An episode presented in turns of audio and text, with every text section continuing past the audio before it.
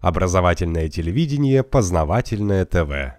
Валентин Юрьевич, мы с вами беседуем э, после окончания празднования Дня Победы. Угу. И, соответственно, хотелось бы узнать, может быть, вы немножко подробнее расскажете, так как вы э, эту, эту тему изучаете и о ней пишете, о том, кто, в общем-то, стал главным выгодополучателем. Ну вот вы знаете, мы сейчас с вами э, сидим тут в зале, скоро тут будет презентация моей книги о Генуэзской конференции. И французский маршал Фош э, на Парижской мирной конференции после подписания Версальского мирного договора произнес такие слова.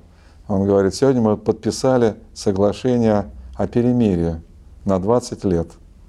То есть э, фактически Версальский мирный договор программировал э, подготовку и начало следующей мировой войны. Понимаете? А там речь шла о том, что фактически Германию таким образом пригнули, э, прижали вот этим прессом репараций, чтобы было понятно, что э, произойдет какой-то взрыв. Безусловно, надо начинать разговор о Второй мировой войне, войне именно с окончания Первой мировой войны. И надо понимать, что и Первая мировая война – это был проект хозяев денег. Мы, по-моему, даже с вами когда-то обратили внимание в одной из встреч, что а, прежде чем не была создана Федеральная резервная система Соединенных Штатов, Первая мировая война начаться не могла. Ну да, Федеральная резервная полгода. система э, э, начала функционировать в 2014 году, и для России 1 августа 2014 года началась эта война. Вот э, это не случайные совпадения. Э, хозяева денег готовят мировую войну. Ну, если говорить коротко, э, какова была цель хозяев денег на тот момент времени, ну, смотрите, Соединенные Штаты э, в конце XIX века уже э, вышли на ведущие позиции, они обошли уже Великобританию, они уже были там на одном уровне с Германией, а британский фунт по-прежнему оставался мировой валютой. То есть, понимаете, здесь нет такой э, прямой зависимости, чем э, выше экономический промышленный потенциал, э, тем и валюта более авторитетна. Вот потребовалась война для того, чтобы американский доллар действительно стал мировой валютой. И то в промежутке между Первой и Второй мировыми войнами был неустойчивый паритет между британским фунтом и американским долларом. И потребовалась еще Вторая мировая война для того, чтобы окончательно спихнуть с пьедестала британский фунт и поставить на этот пьедестал американский доллар. Так что я немножко затрагиваю вот эту подоплеку мировых войн. Тут, конечно, мировая война это всегда многоцелевой проект. Э, не буду сейчас все эти цели озвучивать, но безусловно, что одна из главных целей это мировое господство, это сверхцель. И на пути э, хозяев денег, которые уже на протяжении многих столетий стремятся к мировому господству, Россия всегда э, становилась непреодолимым таким барьером. Поэтому и в начале 20 века уже э, Россия э, рассматривалась как объект для сначала экономической экспансии, а потом и военной агрессии. Вот. Но это не сразу, не вдруг произошло, ведь как бы а вроде бы мы были в одном блоке с Соединенными Штатами, с Францией, с Великобританией, но уже где-то э, в 2018 году мы оказались совершенно по разные стороны баррикад. Вот. Потому что, э, конечно, э, Первая мировая война задумывалась как возвышение Соединенных Штатов, возвышение американской валюты, значит, опускание Великобритании, опускание британского фунта и превращение России в колонию – вот это надо четко понимать. В колонию. Собственно, все экономические предпосылки для превращения России в колонию уже были. Мы с вами об этом тоже говорили. Потому что Россия влезла в такие долги в результате того, что она в 1897 году э, запустила проект под названием «Золотой рубль».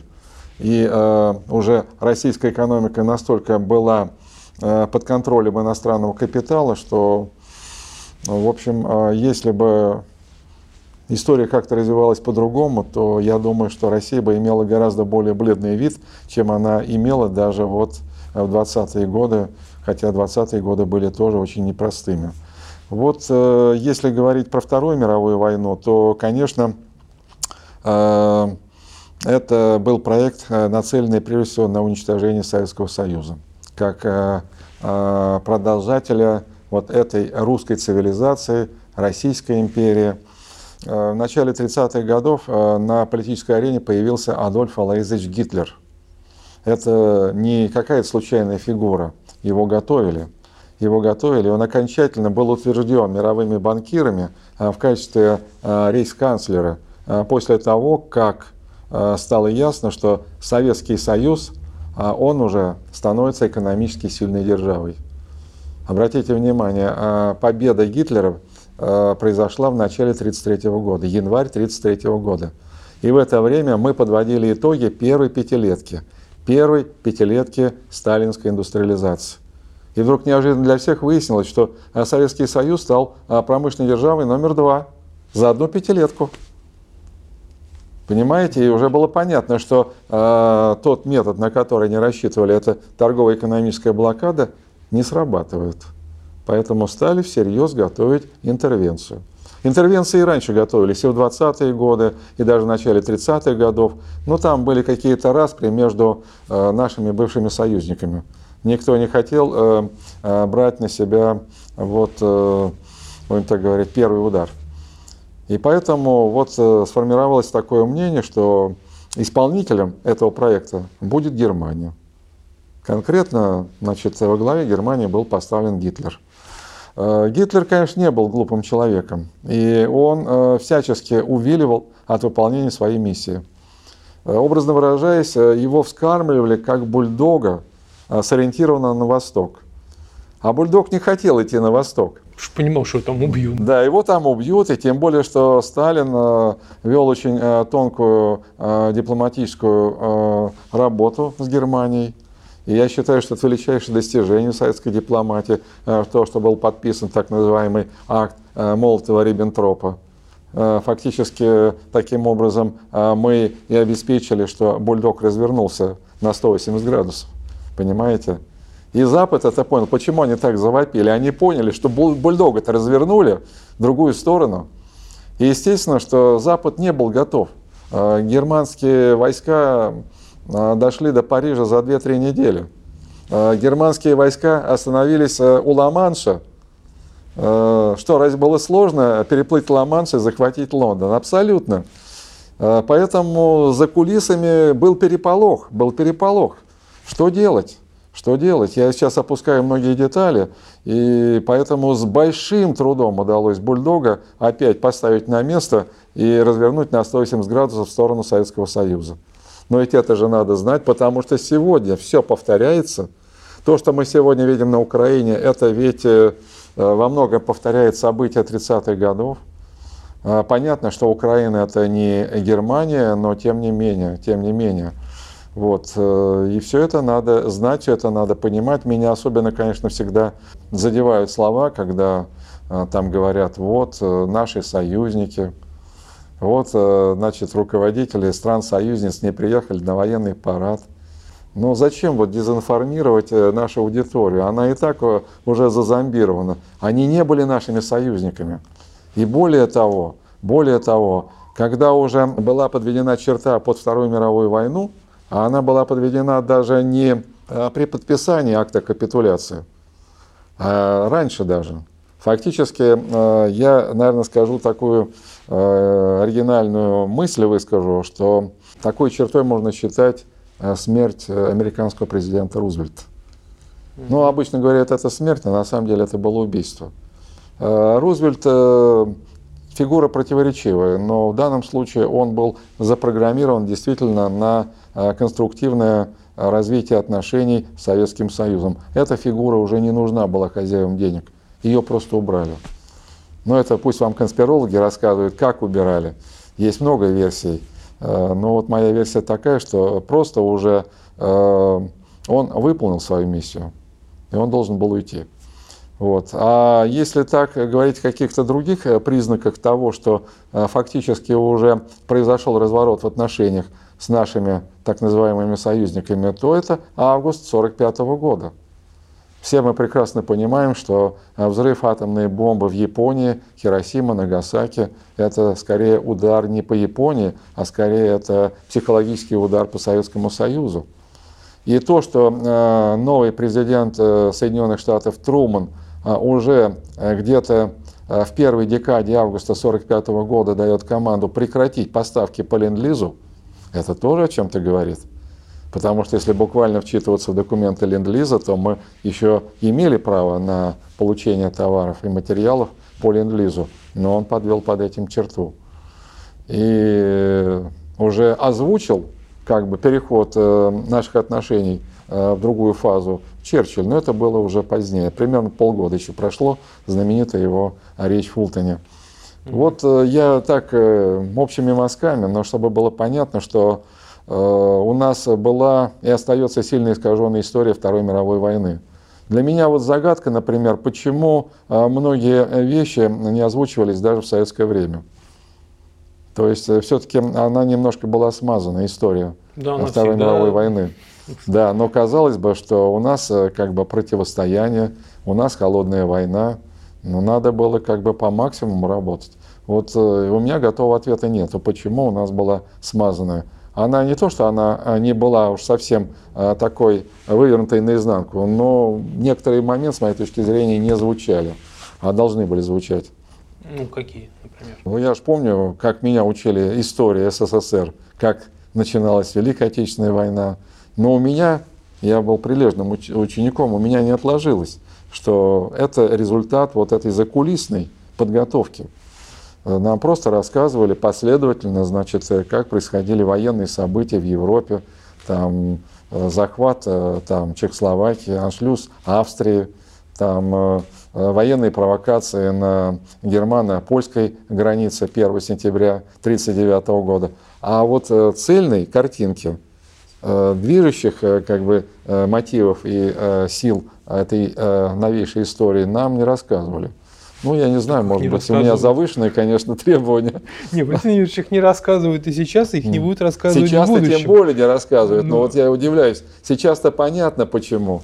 Мы, к сожалению, пока находимся на положении полуколониальной страны, и, соответственно, система нашего образования и среднего, и высшего, она, конечно, э, построена таким образом, чтобы обслуживать интересы метрополии. Соответственно, значит, э, э, я не удивлюсь, если через некоторое время будут говорить, что главный вклад в победу несли Соединенные Штаты. В Европе-то об этом говорят. Все опросы общественного мнения говорят о том, что именно Америка является главным Э, будем так говорить, участником войны и э, внесла основной вклад. Но у нас, слава богу, пока этого еще нет. Ну, а тогда вопрос, если вы, если вы говорите, что они нам не союзники, да, они Гитлера натравливали на Советский Союз. Почему же они тогда Советскому Союзу помогали ленд-лизом? Я, кстати, список почитал очень много. И военная техника, продукты, и там и ткани, и металлы, и... в общем, большое количество обувь, там, медикаменты. Они испугались. Они испугались, потому что бульдог-то э, неуправляемый, понимаете? А вот эти сепаратные переговоры постоянные. По некоторым сведениям, даже Гитлер пытался с нами вести сепаратные переговоры. Ну, правда, Рузвельт говорил, что я не в курсе, э, что там Ален Далес ведет э, в Швейцарии э, сепаратные переговоры с Гитлером. Но я вполне могу предположить, что американский президент не знает, что делает его спецслужбы. Там уже было переформатирование этого проекта, и задача заключалась в том, что должна произойти самоаннигиляция двух воюющих сторон. Вот и все. Для этого надо было поддерживать паритет. Я как экономист смотрю на статистику и вижу действительно, что э, в начале войны, конечно, у Гитлера э, потенциал был гораздо более мощный. Производственная база, э, численность занятых э, в разных отраслях экономики, количество произведенных самолетов, э, танков, пушек. Э, но стали нам помогать, стали нам помогать. Паритет стал выравниваться. Причем должен сказать, что производственная база Германии и союзниц Германии была все равно мощнее, чем у Советского Союза, но у нас э, был более высокий уровень мобилизации экономики. Поэтому, скажем, в расчете там на 1 миллиард киловатт-часов электроэнергии, там в расчете там на 1 миллион э, стали или чугуна, там в расчете там на э, тысячи э, работников и так далее, и так далее, мы производили гораздо больше оружия, самолетов, танков, э, пушек и так далее, и так далее.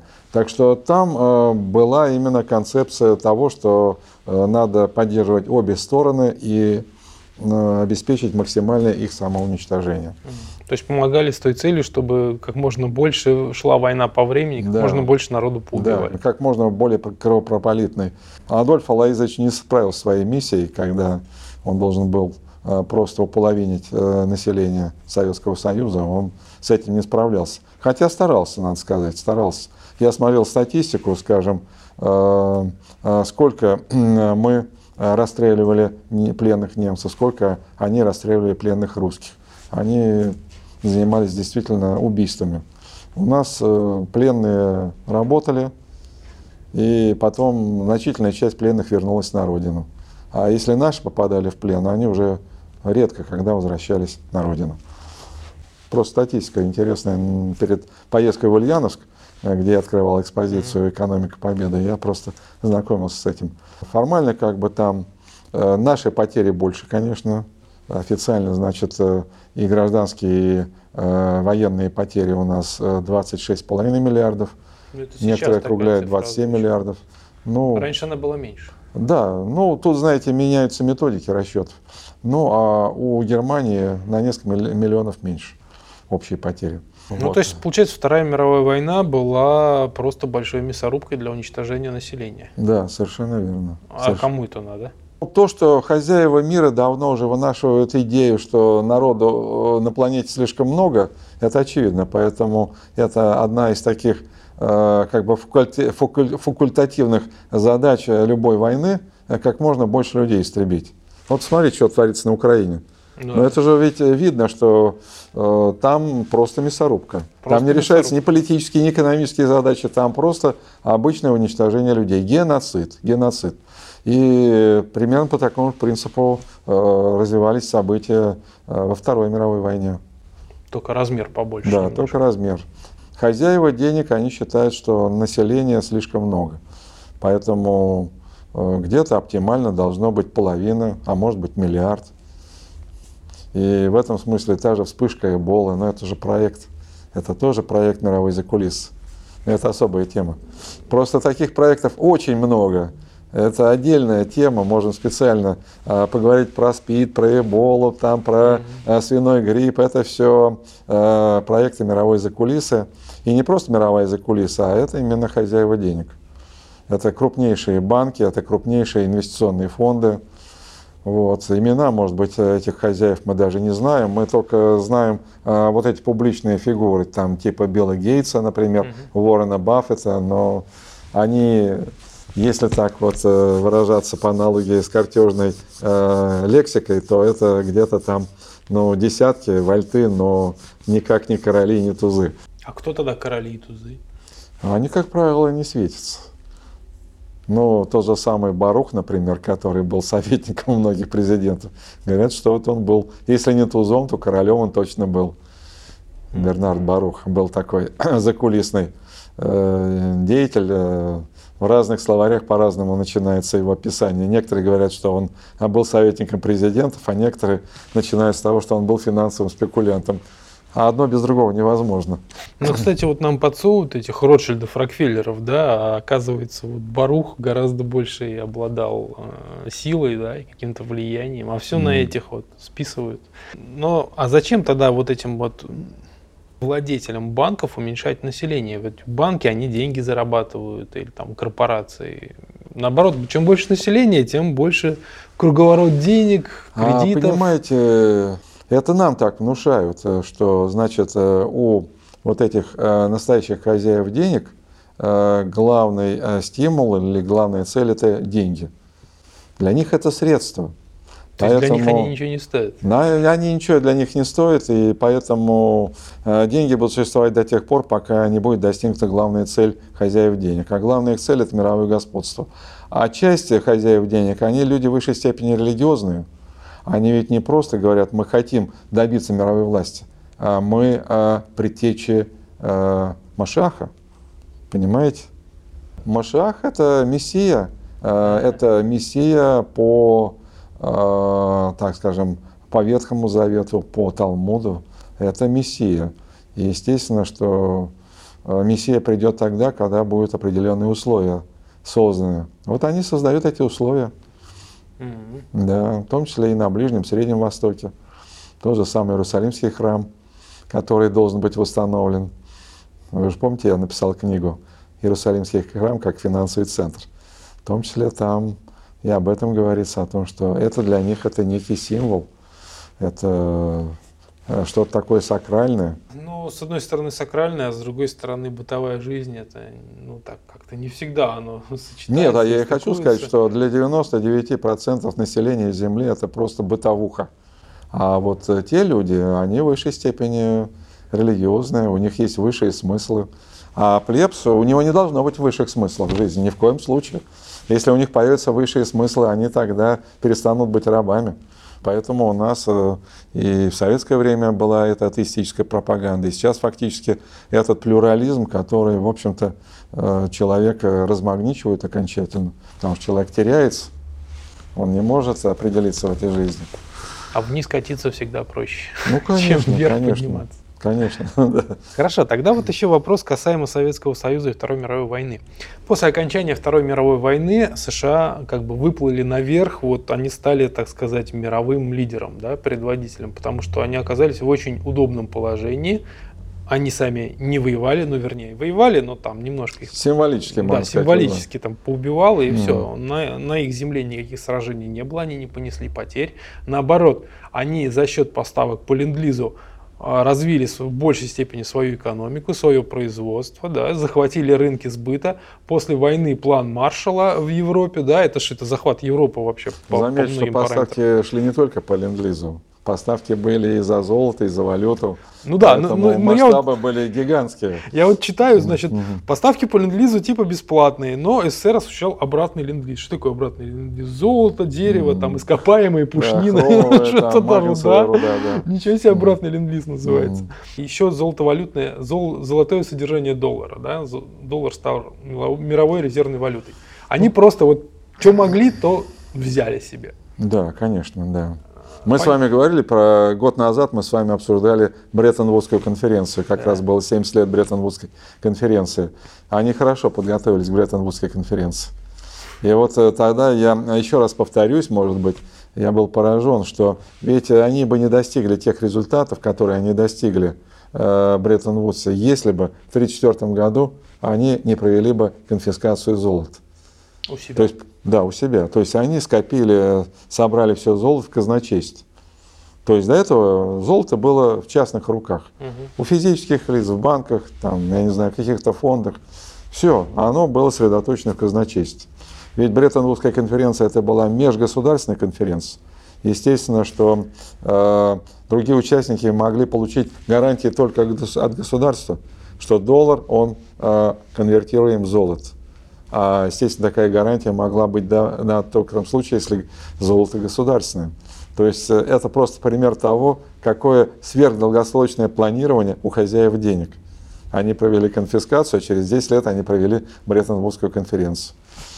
На это никто не обращает внимания. Не, ну это просто вырисовывается явный такой план, причем он достаточно э, долгоиграющий. Да. Не все идет по плану, будем прямо говорить. Они ведь не ожидали, что Адольф Алаизович развернется в другую сторону.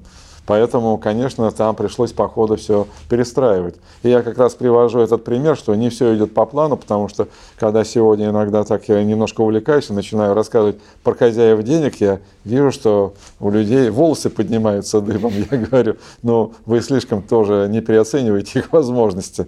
Э, не все идет по плану. И опять-таки, если мы будем знать историю, если мы будем знать э, все те грабли, на которые наступали наши предки, э, то есть гарантия, что планы не состоятся. Но это должно знать большинство людей. А вот у меня еще одна непонятка остается. Значит, США Вторую мировую выиграли, ну, получили как можно больше от этого выгоду. И стали державой номер один.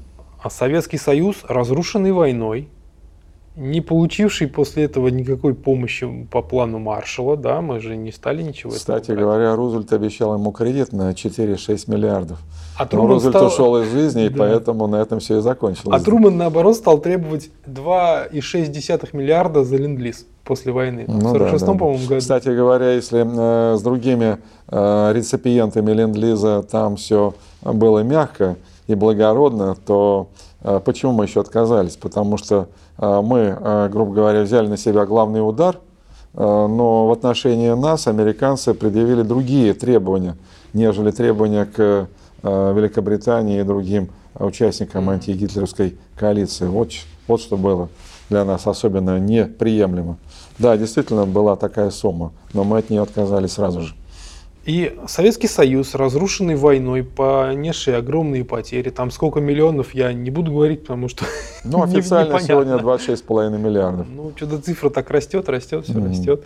Вот. Но тем не менее, что потери были, мы знаем даже вот mm-hmm. с, из рассказов своих бабушек, дедушек, да, да, да, это, это не придумано все. С разрушенной промышленностью, с половиной разрушенной европейской части СССР, Евро... Советский Союз вдруг за короткое время становится на одинаковый уровень США. Вот почему? Это, это вот, вот экономическое чудо, опять-таки, и военное, и политическое, про которое опять как-то все молчат. Мы с вами опять возвращаемся к теме э, э, модель сталинской экономики. Дело в том, что модель сталинской экономики, она, выражаясь современным языком, была сверхконкурентоспособна.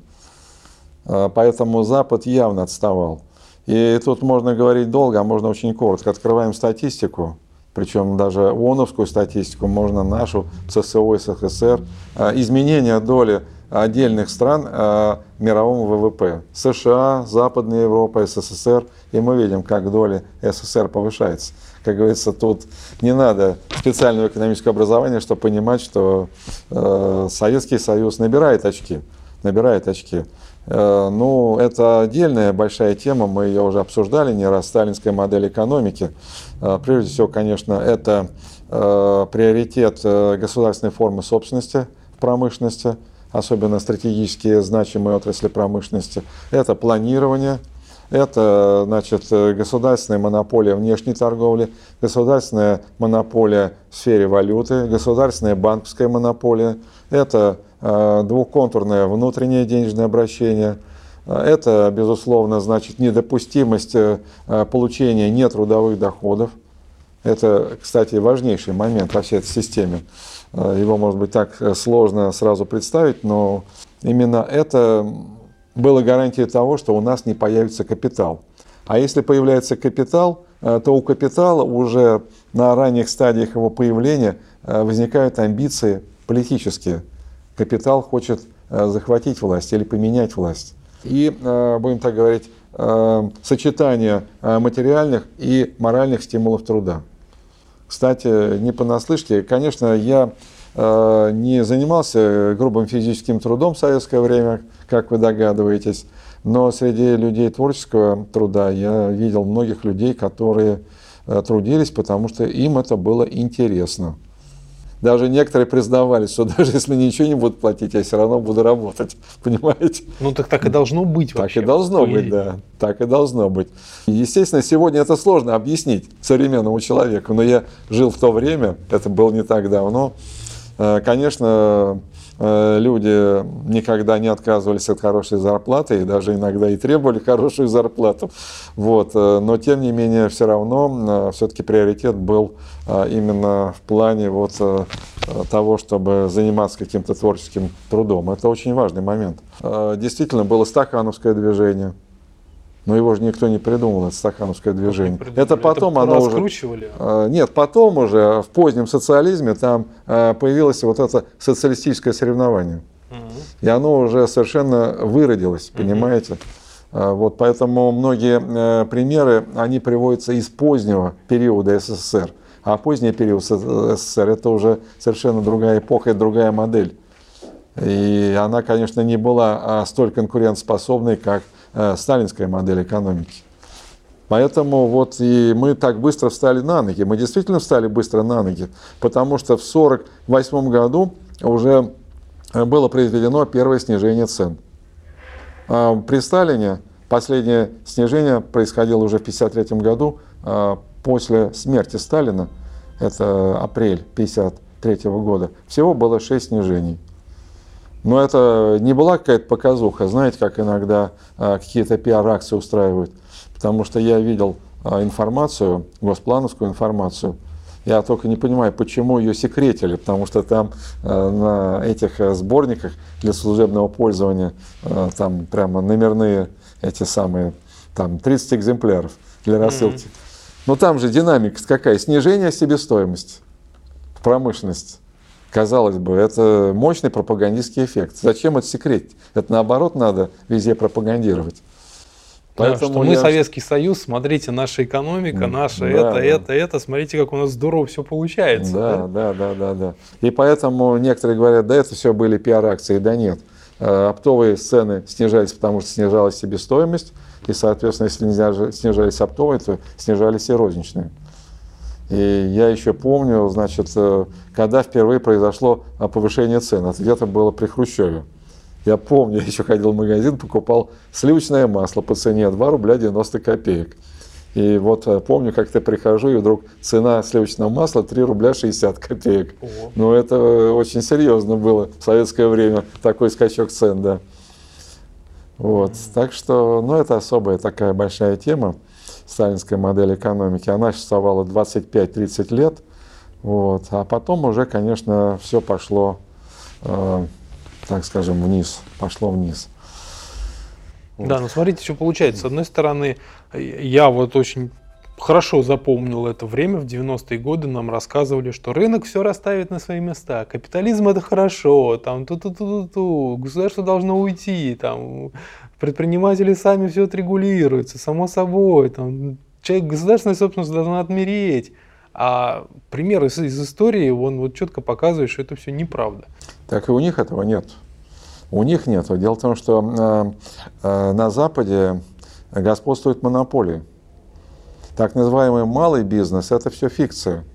Я вот когда ездил по Америке, ну, у меня там была особая такая миссия. Я там занимался э, изучением американского опыта в области малого и среднего предпринимательства, в области экологии и энергосбережения. Ну и когда я так с ними общался, я понимал, что они все на аутсорсинге у крупного бизнеса. То есть э, пока он э, присосался к крупной компании, все нормально. А в любой момент чик, и, и, и компании нету. Или вот работал я в Нью-Йорке, там э, ходил по Манхэттену несколько месяцев. И обратил внимание, за несколько месяцев половина вывесок сменилась. То есть э, там, как вот эти бабочки-однодневки, вывески меняются. Э, торговый бизнес очень подвижен. Э, возникает и умирает, возникает и умирает. Это вот э, проявление того, что на самом-то деле за всем этим внешним фасадом скрывается действительно монополистическая структура экономики.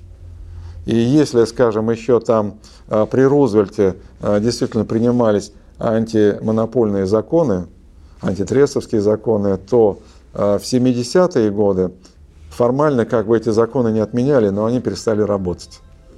Почему они перестали работать? Но опять мы вспоминаем, что произошел переход от Бреттон-Вудской системы к Ямайской.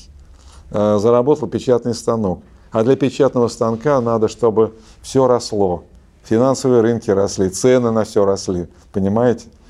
И так далее, и так далее. Поэтому это фикция. Это фикция. Так что антимонопольное законодательство не работает. Оно и у нас в России так для декорации. Получается, чистого капитализма нигде нет. Нету, нету, нету. Это обман. Это обман. Я где-то даже у меня статья была, что э, чистая конкуренция это, вы знаете, такой э, изотоп, период полураспада, который составляет доли секунды. Можно теоретически рассуждать про эту чистую конкуренцию, но ее никто нигде э, руками не пощупал. Ее нету просто, понимаете? А там, где вроде бы есть э, формально э, на рынке несколько компаний, формально независимых, ну, если начинаешь копать, выясняешь, Они между собой договорились. Я Картельный это- сговор. Я Картельный это сговор. вижу просто по рынку Да. фототехники, это так да, видно. Да, да, да, да, да. Иногда бывает какой-то картельный э, сговор, который оформлен э, каким-то письменным э, соглашением, э, и это письменное соглашение положено э, в сейф, и о нем, об этом соглашении никто не знает. А чаще всего это даже э, неписанные картели, то есть есть компания-лидер, э, за которой все действуют. Если ты отклоняешься от курса, у тебя возникнут проблемы. Так что это особая тема. Э, Конкуренции нигде нету. Давно уже нигде нет. Тогда э, вывод вот из ваших слов про сталинскую экономику. Получается, что если мы хотим отвязаться от Запада, и, соответственно, там, ну, хотя бы, если не победить его, то хотя бы отвязаться и стать на равных, нам нужно отказываться от этого звериного капитализма, да, от этих корпораций и переходить вот что, то, что было в Сталинском Советском Союзе. Ну, вы знаете, э, многие критикуют современную модель, но при этом они э, как бы начинают конструировать свою модель. Ну, Сталин в 20-е годы тоже конструировал свою модель, ему многое было непонятно. Там э, создавалась эта модель методом проб и ошибок. Ошибок было много. Я не хочу о них сейчас говорить. Поэтому я предлагаю, не надо изобретать велосипед. Может быть, не самый э, такой современный велосипед, но он же ездит, велосипед. А вот то, что вы на бумаге рисуете, я не уверен, что это вообще будет ездить. Поэтому я вот предлагаю э, самый простой метод. Э, Изучить, воспроизвести и кататься на нем. Ну, тем более, что это помогло нашей стране за короткий срок, да, Да. стать державой номер два, а потом уже вопрос, кто первый, кто второй, да. Мы уже со ну, по крайней были. мере, паритет, э, военно-стратегический паритет был достигнут. А это уже гарантия, что мы могли спокойно жить. Ну хорошо, спасибо вам большое за беседу. Да, всего доброго, спасибо. Познавательная точка ТВ. Много интересного.